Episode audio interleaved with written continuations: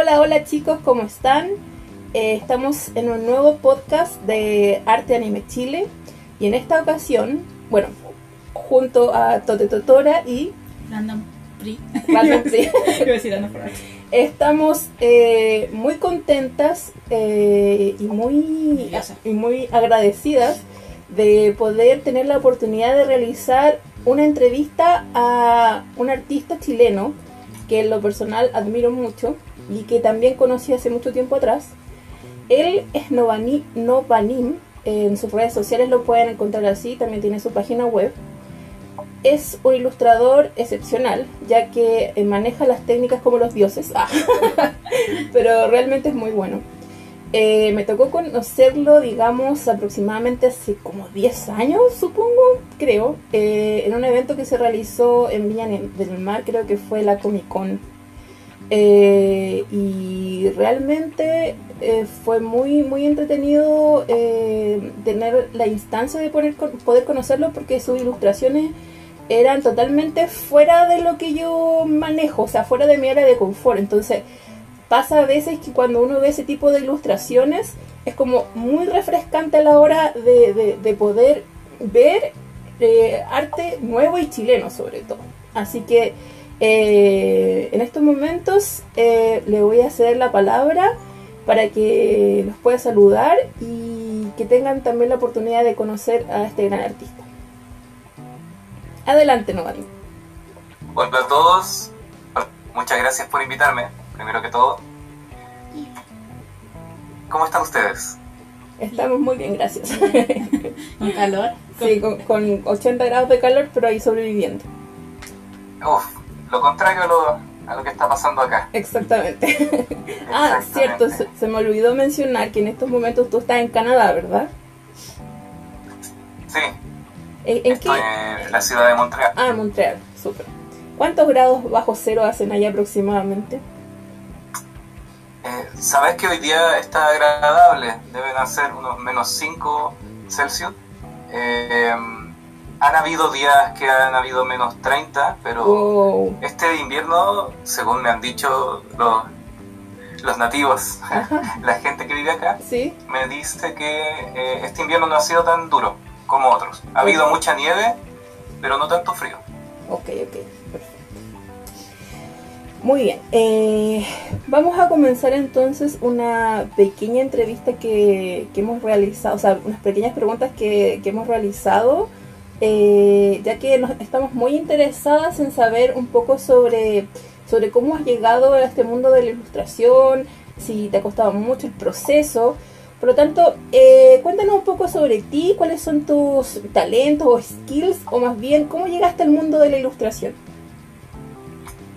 Ok, eh, bueno, Tenemos tu biografía. primero que ¿Sabes todo, eh, sé hacer unos muy ricos omelets a la francesa. Mmm, yummy.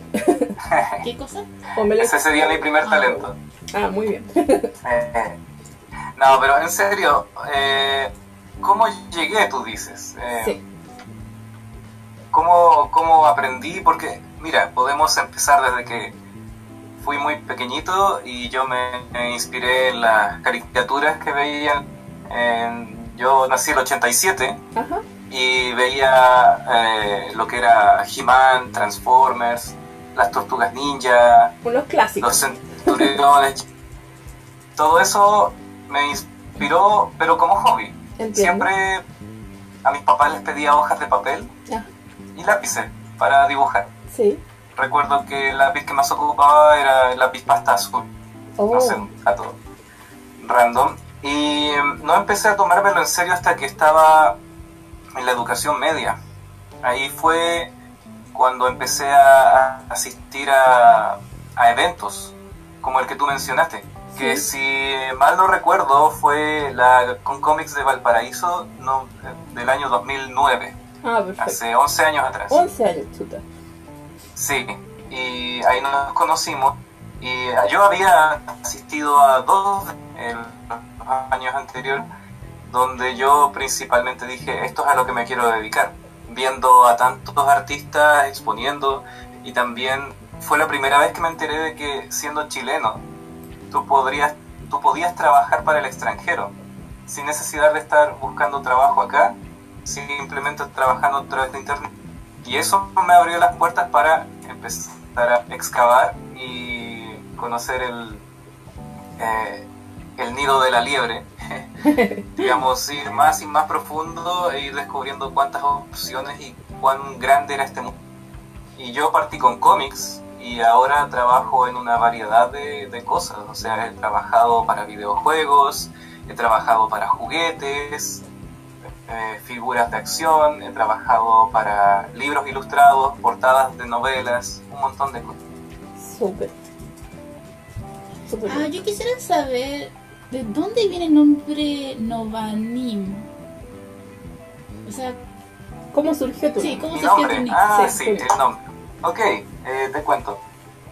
Eh, antes de llamarme Novanim, yo usaba otro nick. eh, en esta época de blog o de DeviantArt, cuando recién inició, yo me había puesto ProSoul, ese era mi nombre antiguo. Cierto, sí, sí me acuerdo de ese nombre. Sí me acuerdo de Pro Soul. Sí, así, así yo firmaba antes. Yo era proso.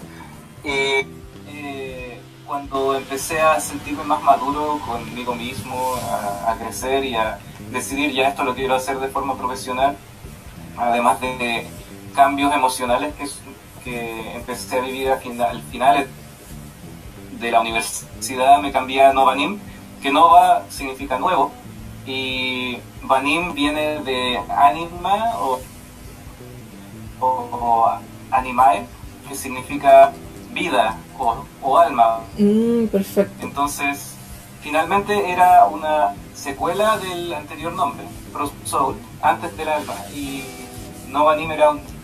Y ese ha sido el, el nombre que he mantenido y que pienso mantener. Es como Eh, una. También una forma de decir que estoy en constante crecimiento, Mm. que esta alma siempre se está nutriendo de nuevas cosas. Claro, pero es como una versión más eh, madura, por así decirlo, de tu nick. No sé si madura, pero una versión actualizada. Es que. Eh, por- porque la, la otra versión creo que era un poco más pesimista. Entiendo. La de ahora está abierta al constante cambio y crecimiento. Perfecto.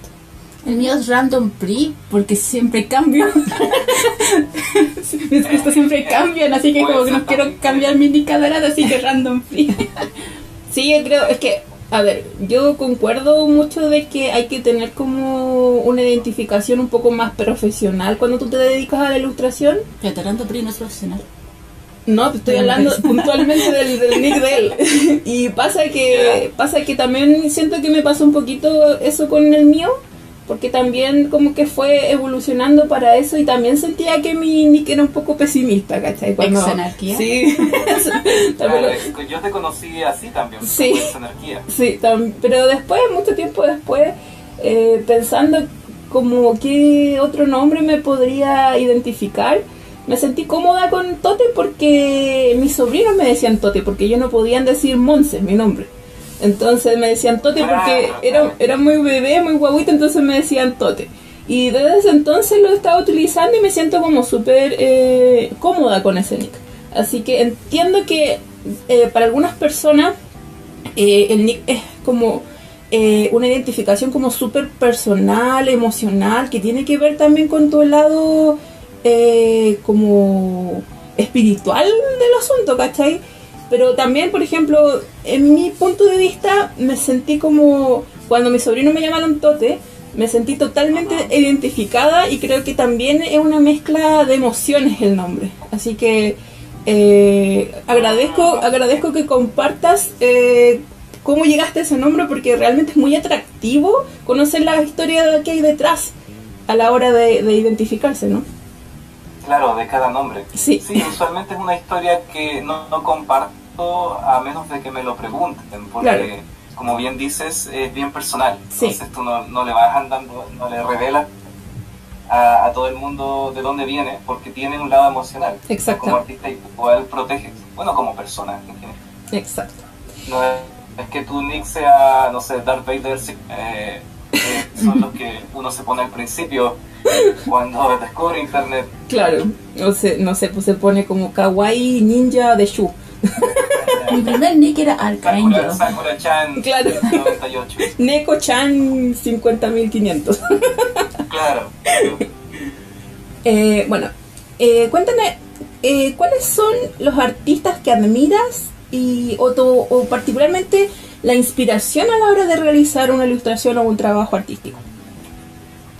Ya, te- son muchos, como todos eh, tenemos nuestros, pero vamos a empezar con los más antiguos. Ajá. Eh, los que más me inspiraron eh, a, a nivel de arte, como a muchos, eh, Akira Toriyama. ujú. Eh, su arte, su dinámica, sus páginas me inspiraron mucho. Eh, también porque era la primera vez que yo conocía a- al autor detrás de una obra. Antes, cuando veíamos los monitos, las caricaturas, no sabíamos quiénes trabajaban en eso. Eh, pero con el manga siento que eso cambió, porque el manga reconocía al autor. Eh, luego empecé a, a investigar. Yo partí con caricaturas americanas, eh, pero después estaba 100% anime. Me gustaba mucho el trabajo de Takei, también de Shaman King. Sí. Y después empecé a explorar, descubrí Watchmen. Eh, ¿Cuál, no, perdón? Y ahí comencé a... ¿ah? ¿Cuál, perdón? Que justo hubo una interferencia en ese momento. No, conocí Watchmen. Ah, por favor. Oh, Watchmen es una película increíble y un cómics también. Ujú. Yo leí el cómic primero Ajá. y ese cómic me abrió las puertas. Oh, aquí hay algo más que superhéroes musculosos, hipermasculinos. Ujú. Esto es algo interesante. Entonces, Sí, y sobre eh, todo- empecé- luego descubrí a Humberto Ramos Ah, ya, de ok. México. Sí. eh, que empezó a dibujar Spider-Man. Luego descubrí a Mike Mignon, que me gustó mucho. eh, y también descubrí a Sutomu Nihei, que es Mm. el autor del manga Blame, Blame, o sí. Buramu, Es que Blame es eh, maravilloso. que tiene una película en Netflix. ¿sabes? Sí. Aunque, eh, sí, Él me- también me inspiró mucho. Si me permite interrumpirte un poquito, yo creo que la película no tiene nada que ver con el manga. O sea, es como De- 100... de- de- No, continúa. ¿Te quedaste bloqueada? eh, pero ¿cuál, ¿cuál película? La que está en Netflix. ¿Cuál? Ah, sí, sí, o sea, por favor, si, si les gustó esa película, lean el manga, que No. es 10 veces mejor. El manga es 10.000 Sí, veces la, la mejor. versión de película es una versión ultra condensada que cambia demasiado. Sí, no, y, no, y creo cosa. que y creo que artísticamente como el diseño, eh, sobre todo de, de los fondos, porque Nihei se destaca en eso, eh, la tinta china no, o sea, es que no hay comparación. Para mí no hay comparación. Sí, sí, tienes razón, yo la vi porque soy fan, pero o- o que, que calificarla no es mala película, pero claro, no le hace justicia No. por el estilo 3D que se ocupa. Exactamente. Eh, que para mí todavía, al menos desde el punto de vista de las series de Netflix, sobre todo las japonesas, no han llegado al nivel de, de estética que puede lograr el, el dibujo a mano 2D. Sobre Sí. todo yo creciendo en los noventas, eh, hubo un momento donde el anime se, tra- se pasa a digital y siento que no se ve igual. Concuerdo plenamente. Bueno, eh, eh, seguimos con... Sí, adelante. Tengo un par de autores más que quería mencionar Sí, adelante. eh, para que las personas que nos están escuchando los busquen eh, o pasamos a la siguiente pregunta. Bueno, No, eh, sigue eh, dando tus... eh, No podemos anotarlo ahí en el post. Sí, también. Eh, por favor, sigue dando tus, eh, o sea, tus artistas favoritos o los que admiras. ya pues. Eh, otro de los artistas que me han inspirado mucho a nivel de superación per- es eh, LeSean Thomas. LeSean Thomas eh, es un americano. Él comenzó en la industria de la animación y se mudó sin nada a Corea Wow. a, a Corea del Sur para iniciar una carrera en animación y ustedes podrán ver su trabajo en cosas como La leyenda de Korra Oh, muy bien. eh, y, y, y Canon Busters, que es una serie...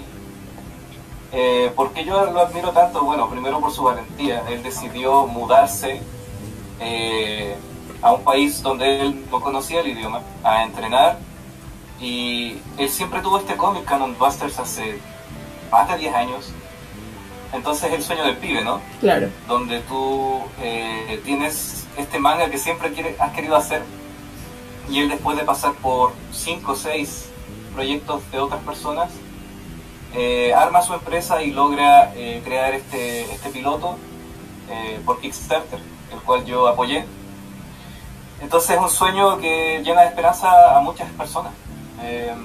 su lucha es algo que me ha inspirado estar, estar, acá. Y em, los últimos dos autores de los cuales quiero hablar, que también son autores de cómic, son Jason Brubaker y Jake Parker. Este último es el creador de Inktober, famoso evento que se hace todos los octubres de cada año. No creo que, ellos eh, comenzaron a compartir lo que sabían de una forma súper didáctica y súper abierta a través de YouTube, que ahora es una plataforma masiva.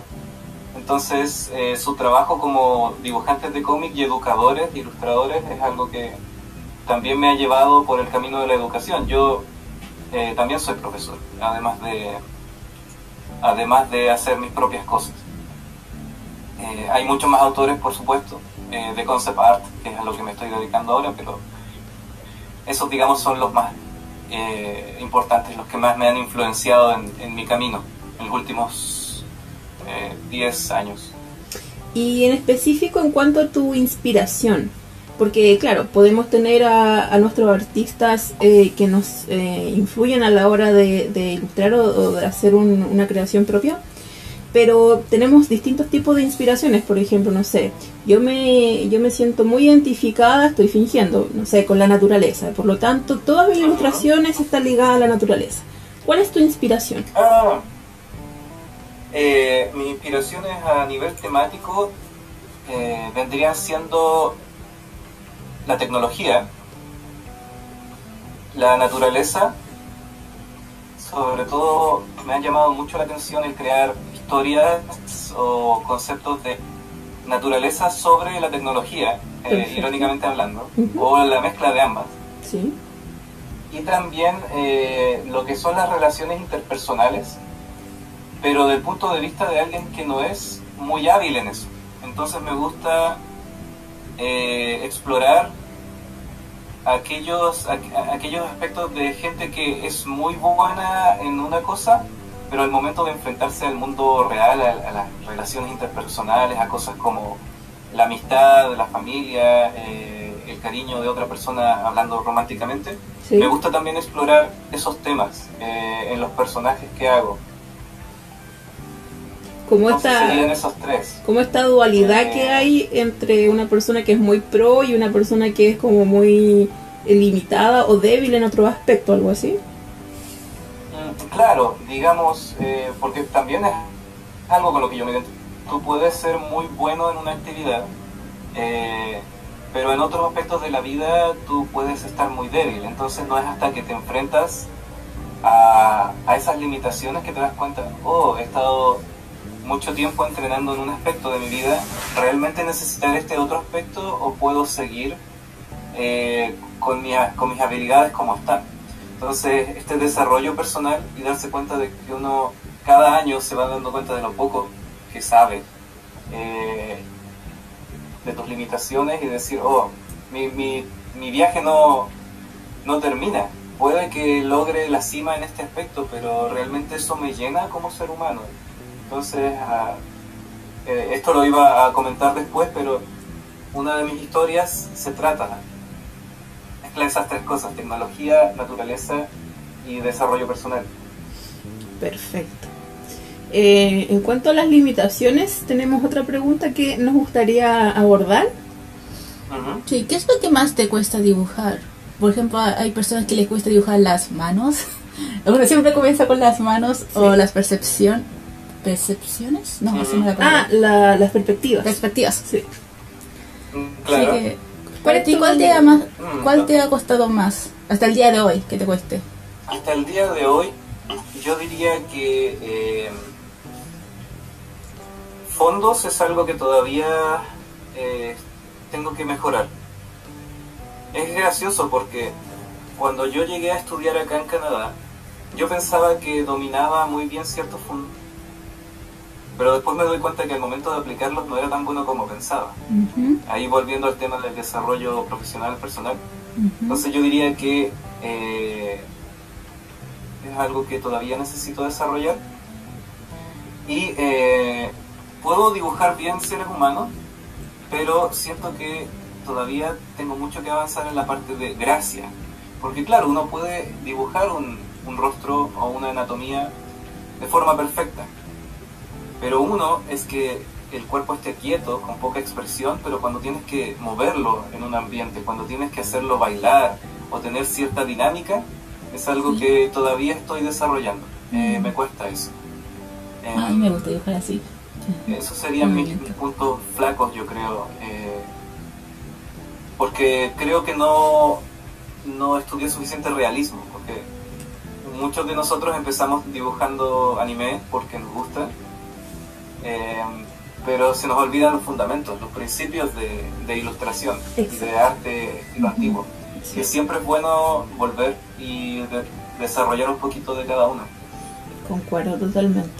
Por dos. Con principios, así, un pequeño paréntesis, con principios o fundamentos me refiero a figura valor tonal, composición, eh, luz o sombra, eh, línea, esas cosas. Lo, más básico de lo básico. Claro, valorización, eh, lograr que un personaje se vea como, con peso, ¿no? No plano.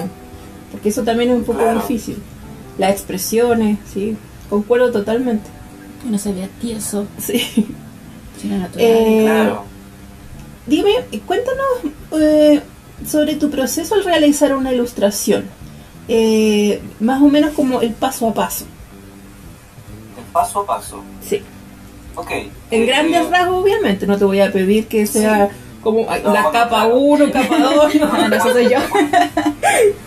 Ojo, yo tengo tutoriales y, blogs donde pueden ver esto a fondo, pero en, pocas palabras, eh, primero trato de, de leer, porque una vez que hagas una ilustración propia y la otra es que un cliente te la pida. Exacto, sí. En los dos casos, usualmente tú tratas de pensar en las ideas que hay alrededor, qué es lo que yo quiero expresar, qué emoción yo quiero que sienta la audiencia cuando vea esta ilustración.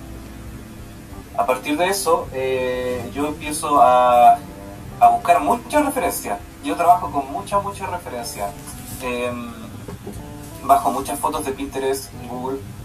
Con eso me hago una biblioteca de referencias y con eso empiezo a tirar líneas eh, decidiendo la composición, o sea, cómo están distribuidos los elementos en, la, en el canvas, en, mi, en mi lienzo.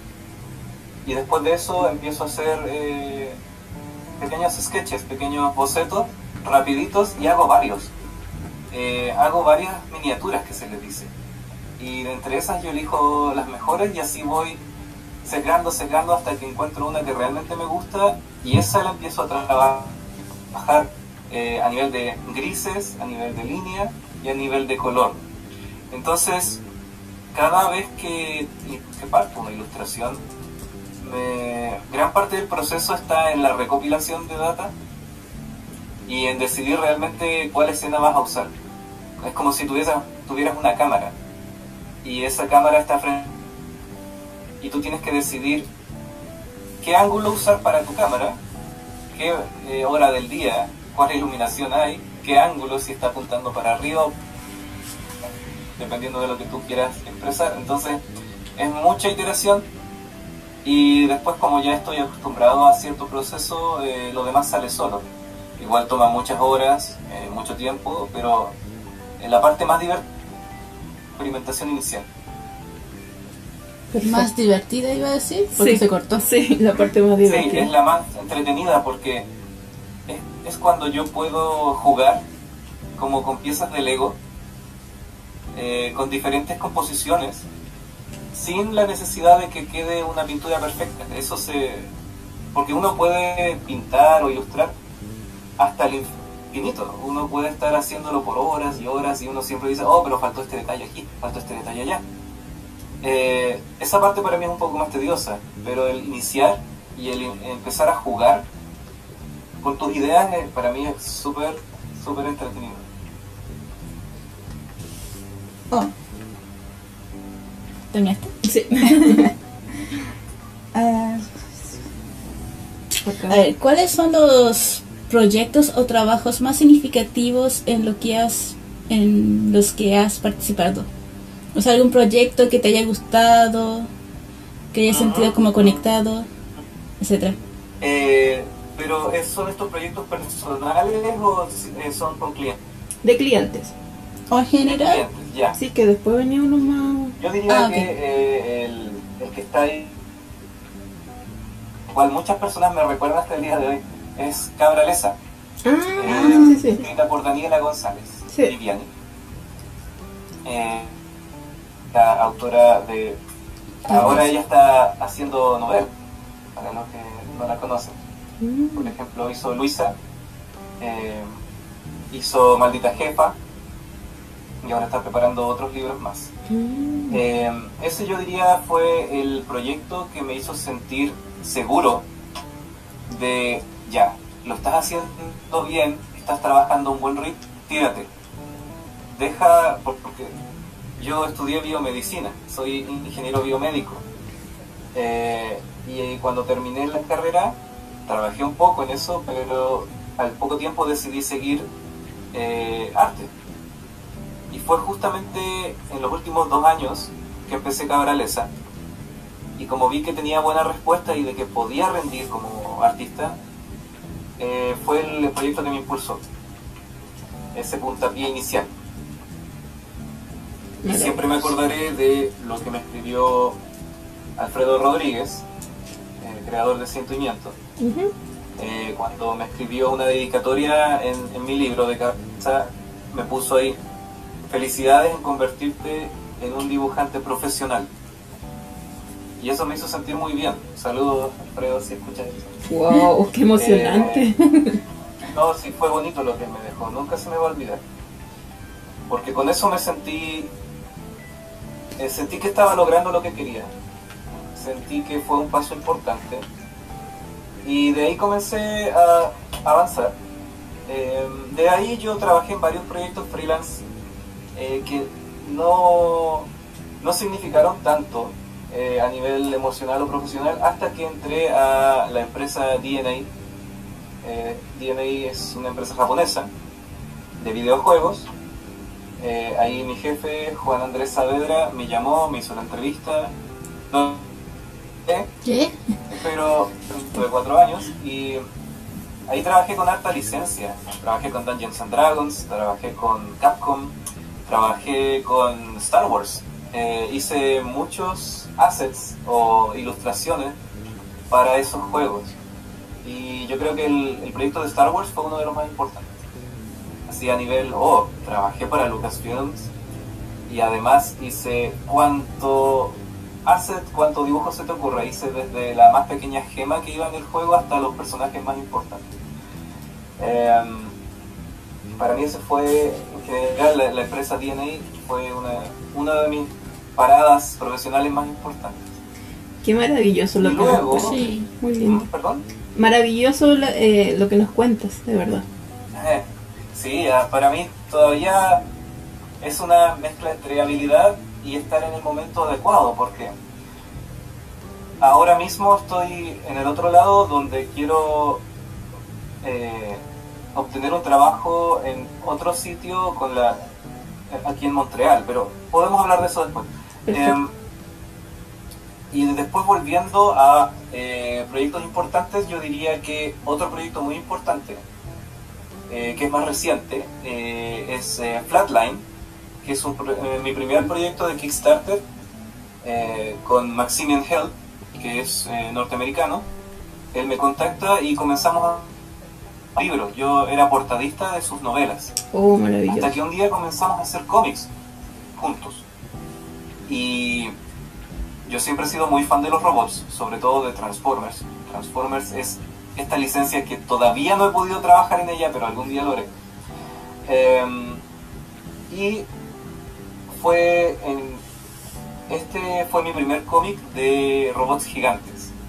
Entonces yo estaba súper emocionado yo hice los diseños de personaje, eh, hice todas las páginas eh, del primer tomo, lo tiramos a Kickstarter, ganamos el proyecto y desde ahí es que hemos empezado a, generar fans, generar gente que te sigue y si la vida lo quiere, iremos a hacer un segundo volumen en general toda la, relación con Max ha sido genial porque él es un autor indie, yo soy un eh, artista freelancer o independiente, entonces ya llevamos más de, más de dos años trabajando juntos. Eh, hay otros proyectos por ahí eh, de cómics también que he hecho, pero no, quiero quitarles importancia, pero estos, los que se me vienen a la cabeza primero primero obviamente son los que más emoción tienen en mí. He trabajado en muchos otros como eh, The Turnscape, The Tear Dream y todos con otros autores de otros países. Eh, que, internet y bueno, eh, si quieren saber cómo generar trabajo también pueden visitar mi blog, ahí hablo de esas cosas más a fondo. Maravilloso. y en cuanto a tus proyectos personales, proyectos personales. Sí. Pero proyectos eh, personales que hayas terminado. Ah, que haya terminado. Claro, que hablemos eh, básicamente de los proyectos personales que hayas terminado que más te han gustado, los que te has sentido satisfecho. Mm, ok. Ah, bueno, volviendo a lo anterior, yo también soy coautor ahí, no sé si eso cuenta como de cliente, pero eh, a mí me pagaban, así que eh, yo lo considero como de cliente. Pero eh, proyectos personales, lo cual, los que he hecho, a ver, terminados. Una vez saqué un cómic donde mezclaba a Super Mario con Gurren Lagann, que es un anime. Oh, curioso. Y ese cómic se llama Star Road Crusaders. no tiene ninguna relación con JoJo, para los que me pregunten. No, es simplemente un alcance de nombre, no tiene nada que ver con Jojo. eh, y fue un cómic experimental que hice eh, y que tuvo bastante buen recibimiento en convenciones de anime porque por la mezcla rara que, que tenía. Y ese cómic eh, yo le puse hartas horas. Eh, es cortito, sí, pero tengo buenos recuerdos de él porque incluso estando en el hospital yo hubo un tiempo donde me enfermé mucho eh, estando en el hospital yo lo trabajaba también. Eh, ese fue uno de los proyectos que me, que me gustó. Eh, también he hecho un par de artbooks, uno de robots y otro de robótica también, pero más tirado a lo que es cyborg, cyberpunk. Sí. Y tengo otro proyecto, pero que no lo he terminado y todavía publicado, pero en mi canal de YouTube siempre hablo de él, que es AKG, como no está, terminado, que es una historia larga, no creo que, sea producto. Pero lo, lo menciono ahí. Es la, historia de Paloma, la niña con las orejas de conejo, para los que me siguen en mis redes. Ah, perfecto.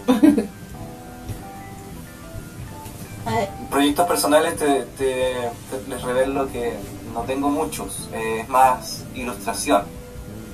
Em, pero así historias eh, tengo pocas. Ah, perfecto. Háblanos de Witanantu, las guerras del sol muerto, que tienes una cuenta en Facebook en relación a ese cómic.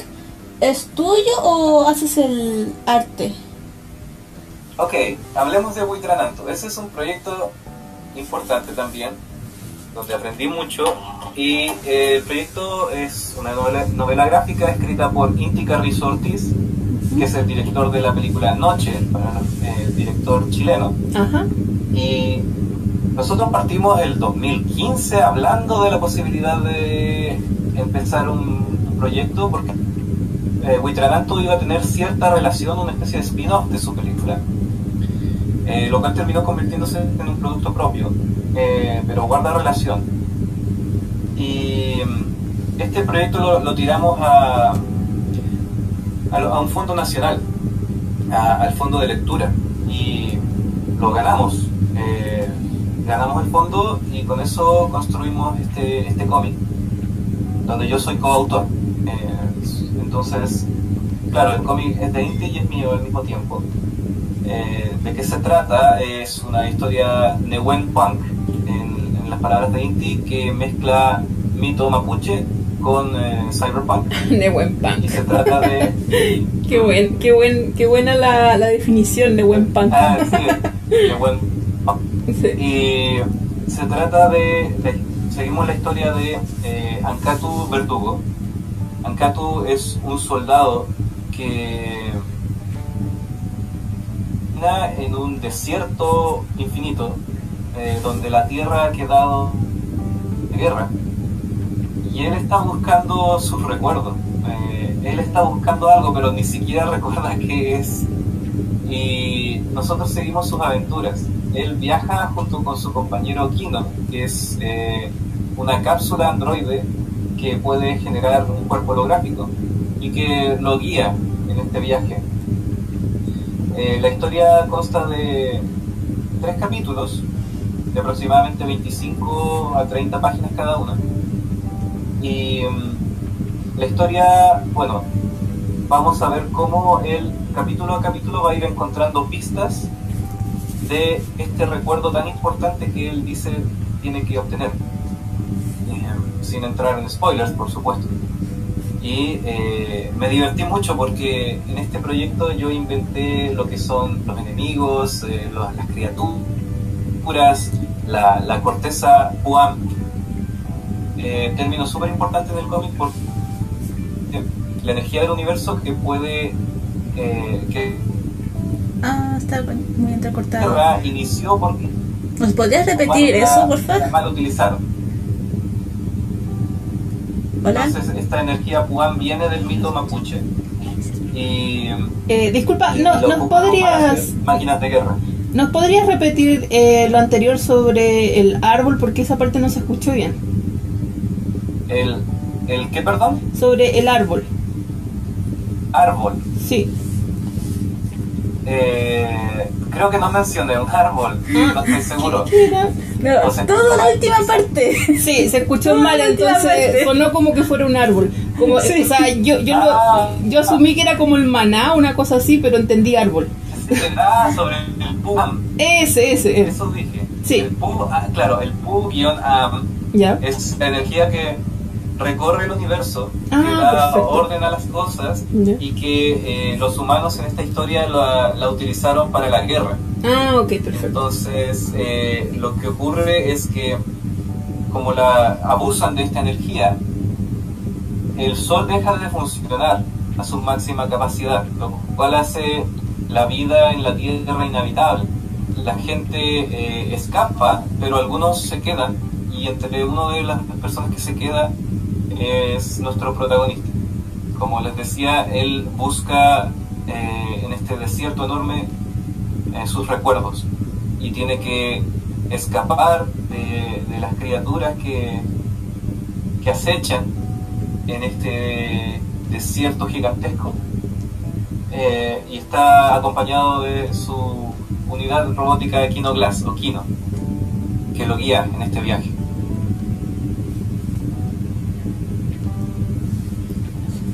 Y cuéntame, ¿esto es va a ser por tomos eh, o tienes este primer tomo, van a haber más? Hasta ahora eh, existe solamente este tomo, porque la historia es autoconclusiva. Ah, perfecto. Eso no quiere decir que no se puedan hacer más historias dentro de este universo. Claro. Pero el libro, que sale ahora en marzo, a través de Aurea Ediciones, eh, tú lo lees y la historia termina. Em, creo que son 128 páginas. Y ya está en preventa, de hecho. Pero, disculpa, ¿esto es un cómics o un libro? Es una novela gráfica, es un cómic. Ah, perfecto. Ok. Y cuéntame, eh, en cuanto a Witranantu, ¿es un proyecto eh, que te sientes contento? ¿Ha sido significativo para ti? Eh, porque el nombre eh, tiene mucha relación con el mundo mapuche, pero ¿tú consideras que de alguna u otra manera el contenido eh, sea relevante a tal nivel que una persona que lo lea diga, oh, esto tiene mucho que ver con la cultura mapuche? Yo diría que es basado en la cultura mapuche, pero no es visualmente no es tan significativo como otras obras como Arabco o como Galvarino, donde ahí claramente se ve la influencia visual eh, sobre los personajes, sobre eh, los escenarios, sobre el, estilo visual en general. Aquí la base está en el mito y hay criaturas que están basadas en criaturas mitológicas chilenas. Sin embargo, nos preocupamos fuera tan en tu cara, ¿entiendes? De que eh, la historia brilla por sí misma. No es eh, cualquier persona de cualquier país que lo tome, primero una historia de ciencia ficción, post-apocalíptica, más que una historia mapuche. Entonces, las bases están, y ciertos símbolos y formas están, pero todas fueron rediseñadas para que luzca como una historia futurista. Súper bien.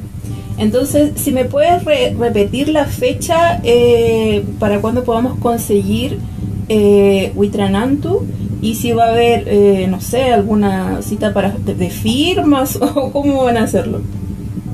Ah, tú dices un lanzamiento. Sí. Yo, según lo que sé, eh, porque, claro, yo me he estado comunicando con Inti a través de correo solamente porque por la distancia. Eh, yo sé que eh, va a estar disponible en librerías en marzo. Eh, la, la, fecha exacta te la puedo, si me das 5 segundos. Sí, no hay problema.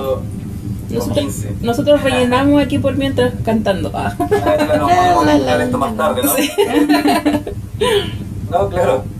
Eh, ay, aquí lo que pasa es que estoy tengo que ver aquí los datos que tengo en mis carpetas. No hay problema. Ah, ya, aquí está. Como los médicos. la, la, la, la, la, ya fue la música del elevador. De lujo.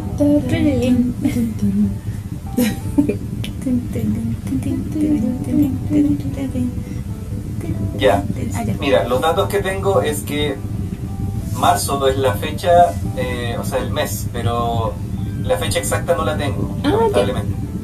Eso eh, Tú nos podrías informar después la fecha y lo podemos publicar. No, eh, lo voy a hacer, no, no te preocupes. Perfecto. Y, ¿qué más? y sobre el lanzamiento, las firmas, Claro que va a haber una. Eh, estamos planificando eso todavía porque eh, los chicos fueron suficientemente amables para esperarme a que volviera, oh. para que hiciéramos este lanzamiento juntos. Qué amables. Porque sale en marzo, pero yo todavía voy a estar aquí en estas tierras heladas. Claro. Así que... Disfrútalo. Yo estaría volviendo en abril al país. Así que cualquier noticia yo se las haré saber de cuándo va a ser este lanzamiento. Maravilloso. Y bueno, eh, sabemos que estás que te estás congelando los pies en Canadá y elevando tu ki artístico.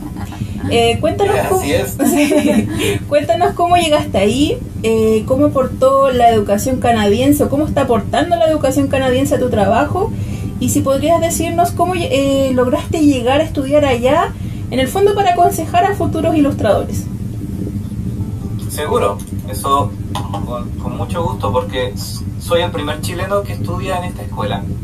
Esta escuela se llama Sin Studio Art School, eh, eh, escuela de arte, y lo que hacen ellos es que te enseñan de una manera muy práctica para que tú puedas trabajar en la industria de los videojuegos en Quebec, en el área de, en esta área francófona de, de Canadá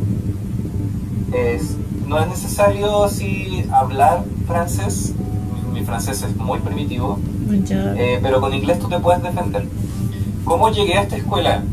Bueno, resulta que eh, después de que DNA terminó y estuve trabajando como freelance, eh, tenía una vida tranquila, pero vine a Canadá a visitar familia.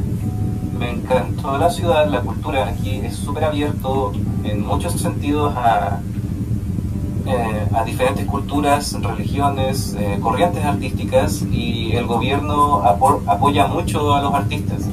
Entonces, eh, ¿qué pasa? Me, me gustó este lugar, volví a Chile y ahí me enteré de que existía esta escuela en Montreal.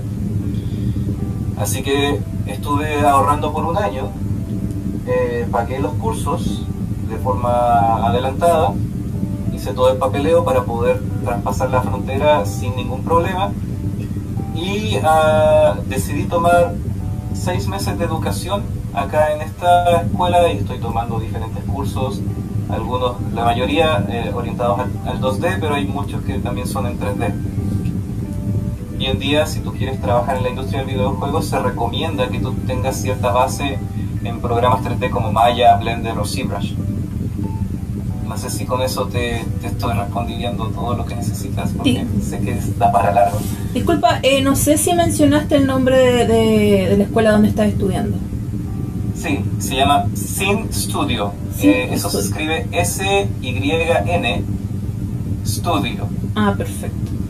Sí, eh, la verdad es que nos contaste antes varias cosas y... Y, eh, y sí, y sí, eh, de hecho ya me han preguntado un par de, mis alumnos, porque yo hice clases en Instituto Arcos, ah, me han preguntado cómo venir y, yo no tengo ningún problema guiándolos, así que me pueden preguntar.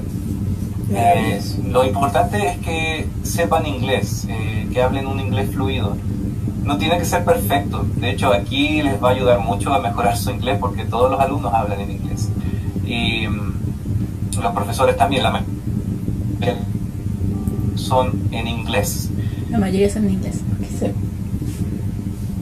Ahí está llenando las palabras. A ver, yo tengo una pregunta. Dime. Uh, cuando tú comenzaste a hacer comisiones, ¿cuánto era como, cuánto cobrabas? como tus primeras primeras comisiones, recién comenzando, ¿cuánto cobrabas? Ah, ya, uff, ese, ese tema me gusta hablar de él. Porque yo, como la mayoría de los artistas en Chile, no sabíamos cobrar. Yo no sabía cobrar. De hecho, te, te revelo que cuando me preguntaron cuánto nos cobras por página en Cabralesa, yo eh, juraba que me iban a decir que no, y que me iban a, a pedir bajar mi precio pero no, no fue así. Yo partí eh, por página en general, cobraba 10 mil pesos y esto es en el 2009, 2009-2010. Eh, y hay que considerar que una página de cómic te puede tomar entre 5 a 10 horas terminarla. Eh, si, si, si cobras 10 mil pesos te, lleva en promedio 10 horas terminar una página, significa que estás cobrando mil pesos la hora. Lo cual era en ese entonces seguramente cercano al mínimo. Eh, ahora, claro, eh, yo les digo a mis alumnos que tienen que considerar eso. ¿Cuántas horas están poniendo en un trabajo? ¿Cuánto es el salario mínimo? Y ustedes como alumnos de educación superior no pueden cobrar salario mínimo, tienen que cobrar más.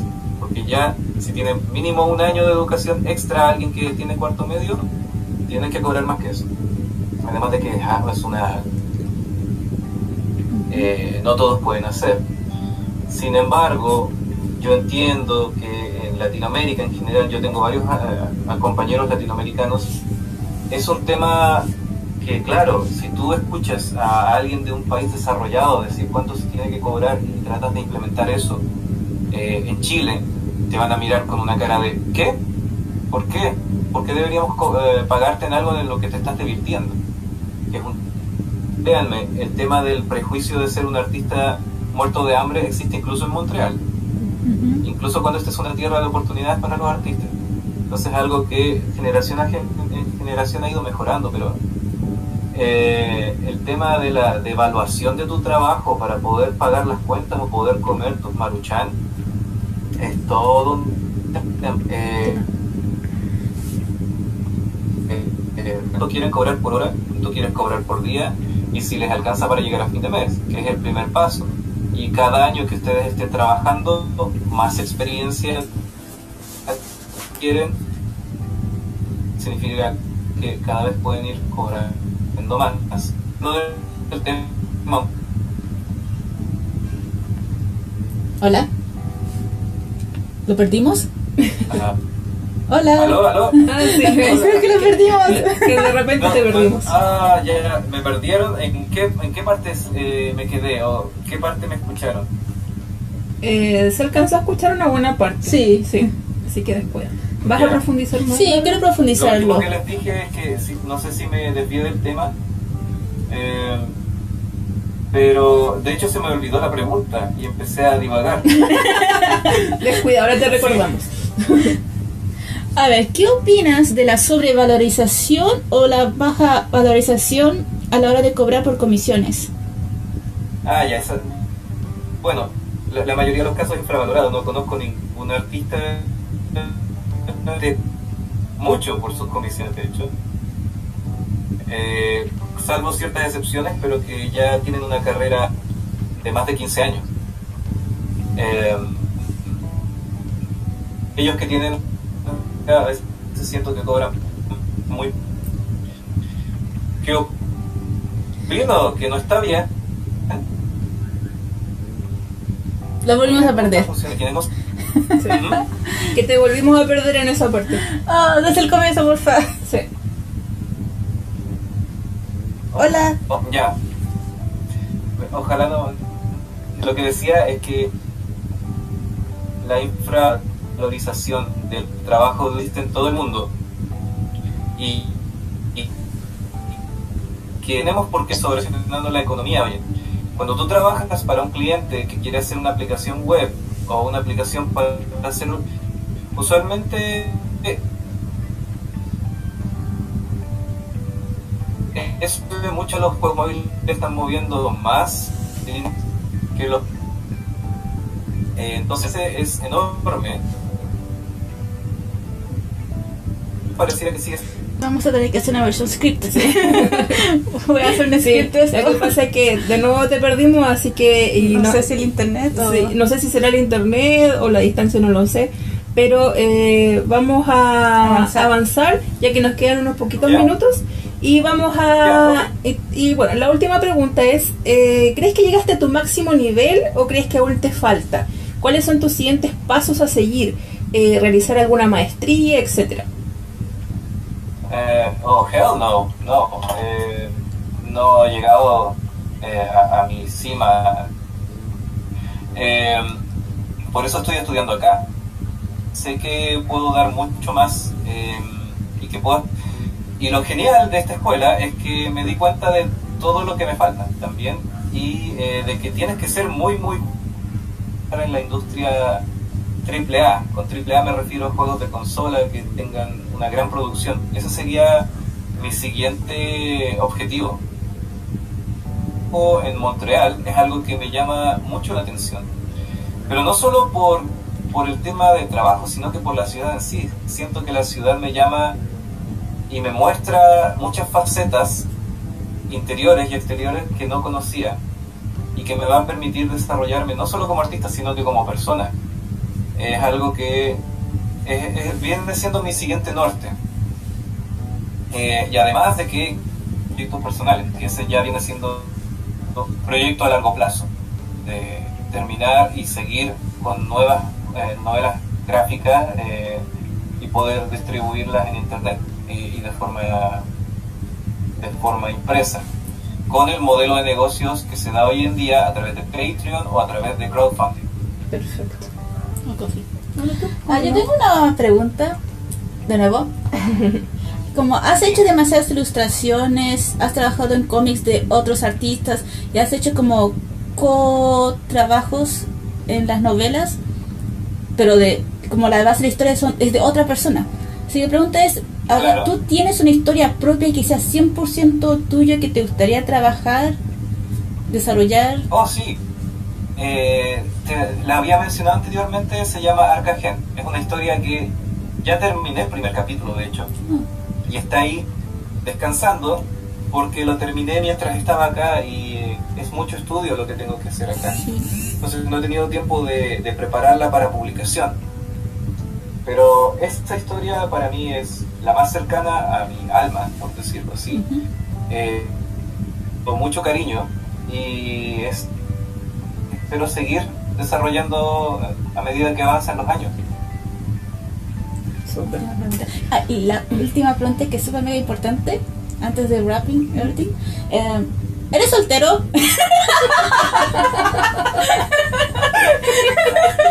wow, me, la gente saber. El comodín, la pregunta comodín. Esa zona random que tenemos en su podcast. Realmente me sorprendieron con la pregunta. Sí, soy soltero. no sé cómo reaccionar a eso, yo no, yo no sabía, de verdad no sabía. Me atraparon con eso. Excelente. Oye, mira, eh, ya llegamos a nuestro tiempo, así que, pucha, realmente eh, yo creo que hablo por las dos.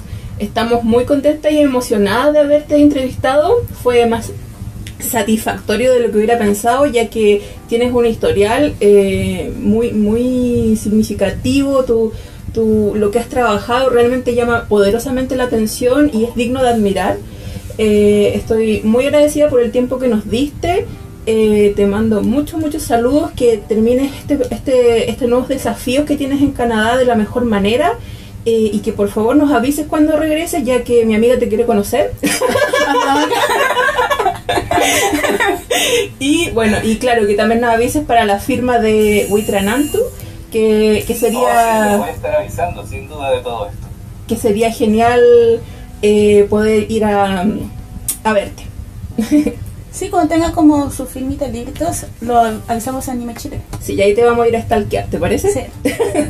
Vamos a tomar café ya, pues ahí intercambiamos links. Eh, yo voy a seguir entonces su página y también invito a las personas que ¿Puedo hacer mi comercial ahora o lo hacemos después? Sí, claro, nos, quedan, nos quedan dos minutos, así que dale. Ya. Eh, muchas gracias a todos los que nos escucharon y si quieren saber más de mi trabajo y las aventuras que estoy pasando por Canadá, pueden visitar mi página web www.novanim.org. Eh, ahí después ustedes chicas, si, si quieren pueden poner el link. Ahí está eh, mi portafolio, mis links a Instagram, Twitter, tengo un canal de YouTube donde enseño sobre estas cosas. Así que los invito a todos, eh, yo no tengo ningún problema compartir. Se tiene que hablar más sobre cómo cobrar, cómo avanzar como profesional y cómo crecer como persona en general a través de esta carrera. Así que eso. Muchas gracias, eh, Novadim. Realmente fue una linda experiencia escucharte y bueno, un abrazo y que estés muy bien. Chao, chao. Muchas gracias a ustedes, que estén súper, súper bien en Chile, del calor y todo. Un abrazo. Un abrazo, chao, chao. Abracitos. Chao.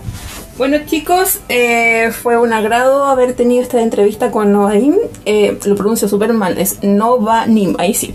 Eh, un abrazo para todos ustedes y seguimos realizando podcast. Sigan escuchando. Recuerden Arte Anime Chile. Yo soy Tote Totora y Random Pre. Chao, chao. Nos vemos.